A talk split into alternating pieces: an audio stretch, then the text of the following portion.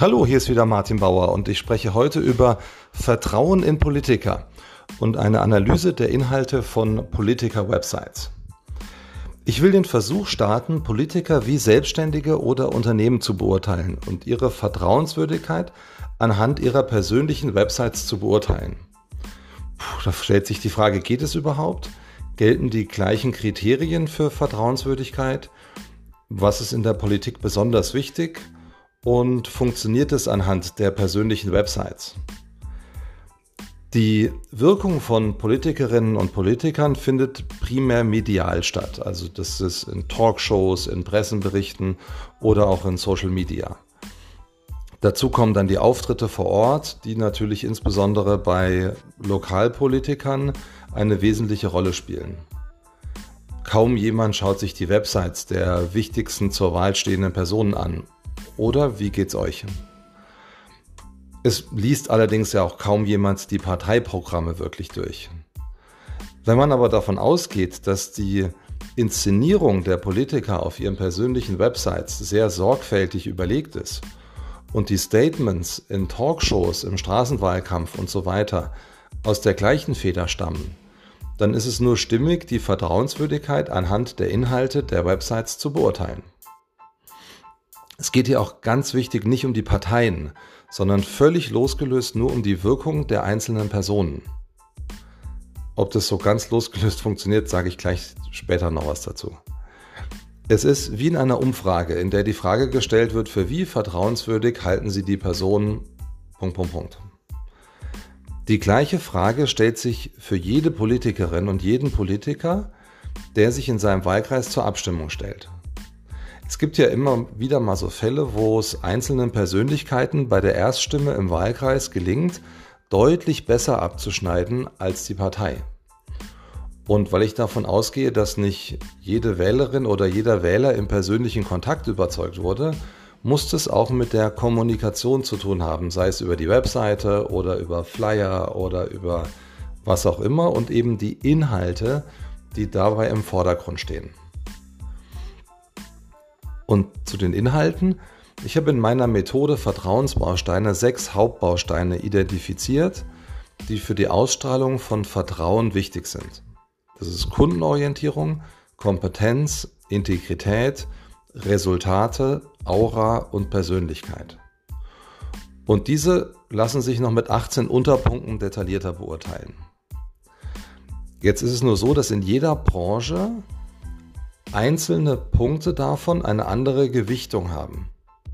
Für Rechtsanwälte zum Beispiel ist Entschiedenheit besonders wichtig. Für Handwerker sind es Resultate und Verantwortung.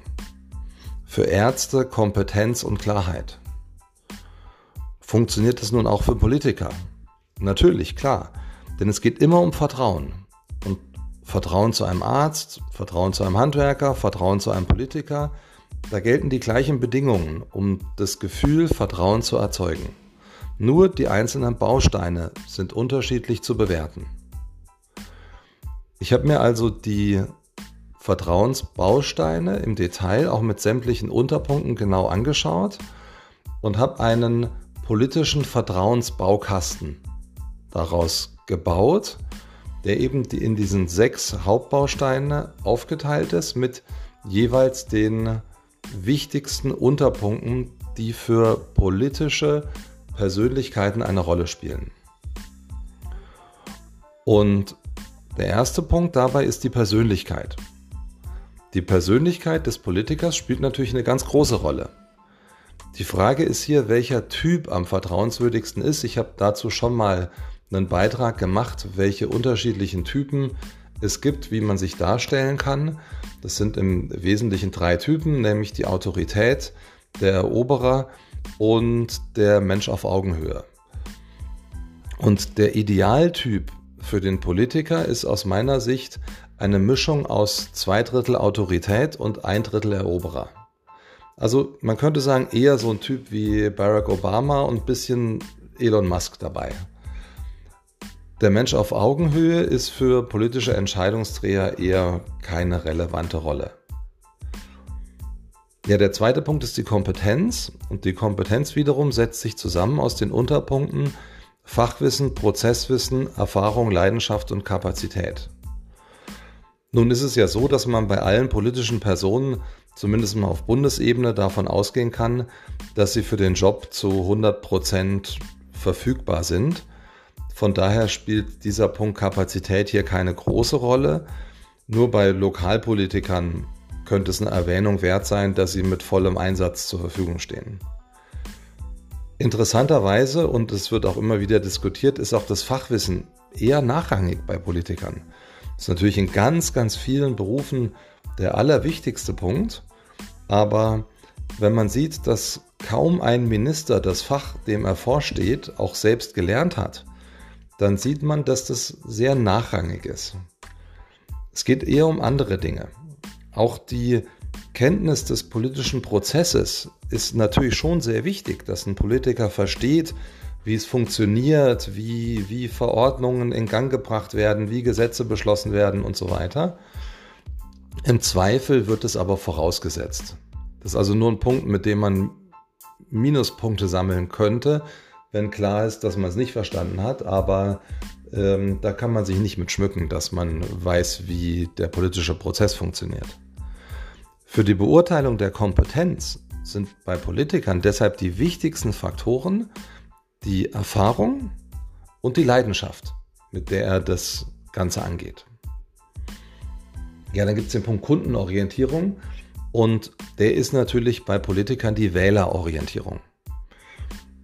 Ja, und da müssen wir uns fragen, welche Themen für die potenziellen Wähler gerade am bedeutsamsten sind für ihre Wahlentscheidung. Auf Bundesebene sind dies im Moment laut Forschungsgruppe Wahlen, dem letzten Politbarometer im Mai jetzt, das Coronavirus mit 76 Prozent. Dann kommt lange, lange nichts. Dann kommt Umwelt, Klima, Energie mit 26 Prozent. Dann kommt nochmal lange nichts. Und dann kommt gleichgewichtet nochmal drei Punkte, nämlich Bildung, das Thema Ausländerintegration, Flüchtlinge und das Thema soziales Gefälle mit jeweils 6%. Je nach Umfrageinstitut gibt es auch nochmal andere Werte mit einer großen Bedeutung, wie beispielsweise Digitalisierung. Auffallend ist aber durchweg, dass die typischen Themen für Rechtsaußenwähler wie Migration und innere Sicherheit aktuell nicht im Fokus stehen.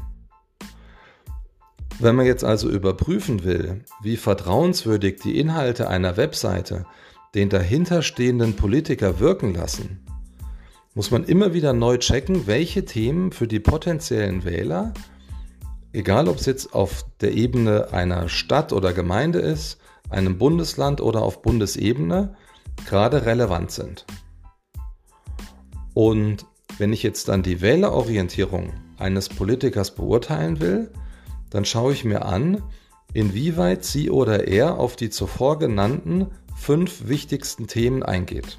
Also Coronavirus, Umwelt, Bildung, Integration und soziales Gefälle. Jeder Politiker sollte sich zu diesen Themen, die die potenziellen Wähler beschäftigen, eine Meinung bilden und diese Meinung kommunizieren. Damit zeigt er, dass er sich für die Themen der Menschen interessiert und Lösungen anbietet. Ja, da kommen wir zum nächsten großen Vertrauensbaustein, das ist die Aura des Politikers. Und da gibt es eine ganze Reihe an Unterfaktoren. Ich gehe jetzt erstmal auf die ein, die ich nicht berücksichtigt habe. Das, ist zum einen die Nähe. Generell gilt, je näher uns jemand ist, umso vertrauenswürdiger ist er. Im Falle von Bundespolitikern spielt es aber kaum eine Rolle, ob sie oder er jetzt aus Lübeck, Erlangen oder Aachen kommt, ist eigentlich egal. Und im Falle von Lokalpolitikern, zumindest ist es auch nicht zu ändern, ähm, und im Falle von Lokalpolitikern kommen die meisten ohnehin aus der Region. Man kennt es manchmal, dass ähm, es heißt, ja, der, der Kandidat für den Oberbürgermeister, der ist eben der eine, kommt aus der Stadt und der andere kommt von irgendwo anders her. Das spielt dann natürlich schon eine Rolle und das ist genau dieser Punkt, ist aber eher nachrangig. Auch das Kollektiv hat zwar eine große Bedeutung, weil das wichtigste Kollektiv, zu dem ein Politiker gehört, ist die Partei, zu der er gehört. Die kann er aber nicht so ohne weiteres verändern. Und natürlich ist es so, dass für viele Menschen Politiker aus einer bestimmten Partei pauschal nicht vertrauenswürdig sind. Und das Gleiche gilt auch andersrum, dass man Politikern in einer bestimmten Partei pauschal mehr Vertrauen entgegenbringt.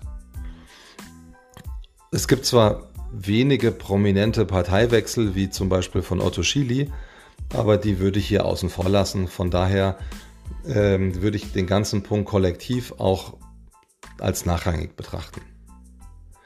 Auch die Zukunftserwartung in Bezug auf den einzelnen Politiker spielt höchstens bei älteren Politikern eine Rolle, wie jetzt aktuell bei Winfried Kretschmann, ähm, wo ich mir dann denke, hm, ja, ist der noch fit genug für, für die kommenden vier Jahre?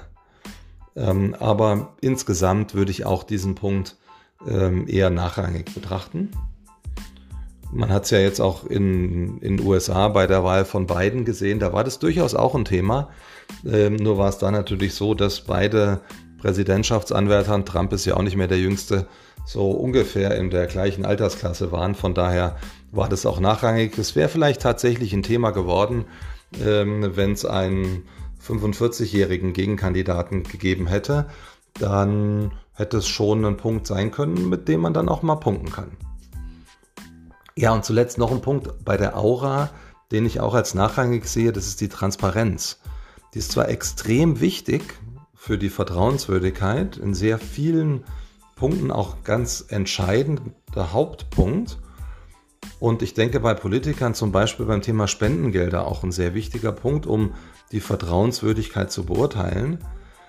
Trotzdem ist es insgesamt eher ein nachrangiger Punkt.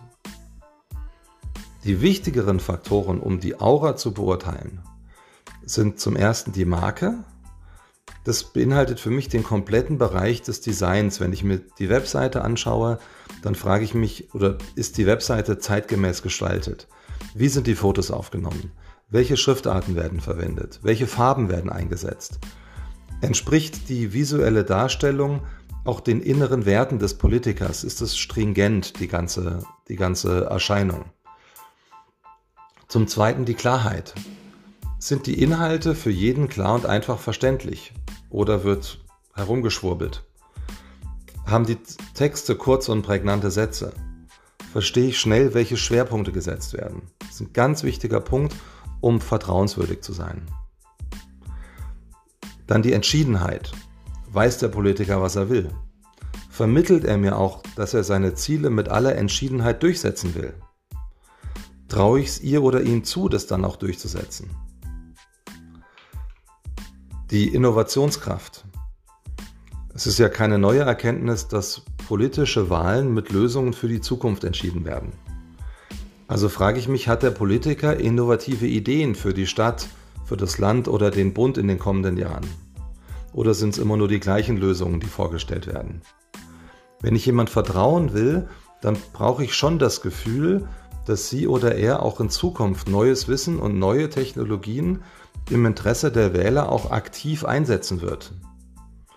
Und da sind wir natürlich beim Punkt Digitalisierung und wir wissen alle aus den letzten zwölf Monaten, äh, dass wir da kilometerweit zurückhängen und dass das ein Punkt ist, wo die handelnden Politiker noch eine Menge Aufholbedarf haben. Und last but not least für die Aura ist auch wichtig die Beständigkeit. Weil gleichzeitig mit der Innovationskraft ist aber auch die Beständigkeit ein wichtiger Faktor für die Beurteilung von Vertrauenswürdigkeit. Jemand, der jedem schnellen Trend einfach hinterherläuft, ist nicht vertrauenswürdig. Also klare Werte, an denen man sich orientiert, helfen natürlich dabei, die langen Leinen, die langen, nicht Leinen, die langen Linien beständig weiter zu verfolgen. Ja, der fünfte große Hauptpunkt sind Ergebnisse. Ergebnisse sind in ganz vielen Branchen der wichtigste Faktor für die Beurteilung von Vertrauenswürdigkeit. Und auch bei Politikern würde ich diesen Punkt nicht außen vor lassen. Wenn ich an Frau Merkel denke, als sie sich nach acht Jahren zum dritten Mal zur Wahl gestellt hat, dann musste sie eigentlich nur auf ihre Resultate als Kanzlerin verweisen. Das spricht für sich und ist absolut überzeugend. Natürlich nur, wenn die Ergebnisse auch stimmen. generell hilft es natürlich jedem Politiker, wenn er hier zeigen kann, was er in seiner politischen Karriere bereits angestoßen und umgesetzt hat. Und als sechster und einer der wichtigsten Faktoren ist die Integrität, um Politiker zu beurteilen. Wer integer ist, handelt im Einklang mit seinen Werten und seinem übergeordneten Ziel. Um das beurteilen zu können, ist es also zunächst mal wichtig, ob ich beim Anschauen der Webseite verstehe, welches übergeordnete Ziel und welche Werte der Politiker hat. Im zweiten Schritt kann ich mir dann anschauen, wie die bisherigen Reden, Anträge, Statements und so weiter dazu passen oder auch nicht. Um beim Beispiel Angela Merkel zu bleiben. Für viele CDU-Wähler war es nicht integer, der Atomkraft abzuschwören und die Wehrpflicht abzuschaffen. Das braucht dann schon eine Menge Überzeugungsarbeit, um darzulegen, warum und wie sich die eigenen Werte und inneren Überzeugungen geändert haben. Und wenn das nicht gelingt, wird es sehr schwer, vertrauenswürdig zu bleiben. Ja, zusammengefasst, wenn es also um die Analyse von Politiker-Websites geht, dann müssen diese sechs Hauptfaktoren, nämlich die Wählerorientierung, die Kompetenz mit der Erfahrung und der Leidenschaft als wichtigsten Punkten, die Integrität mit dem Verständnis für die Werte, die dahinter stehen, die Resultate, die Aura mit Klarheit, Marke, Entschiedenheit, Innovationskraft und Beständigkeit und die Persönlichkeit beurteilt werden. Und da kann man jetzt lange drüber diskutieren, welcher dieser Punkte wie viel Gewicht hat.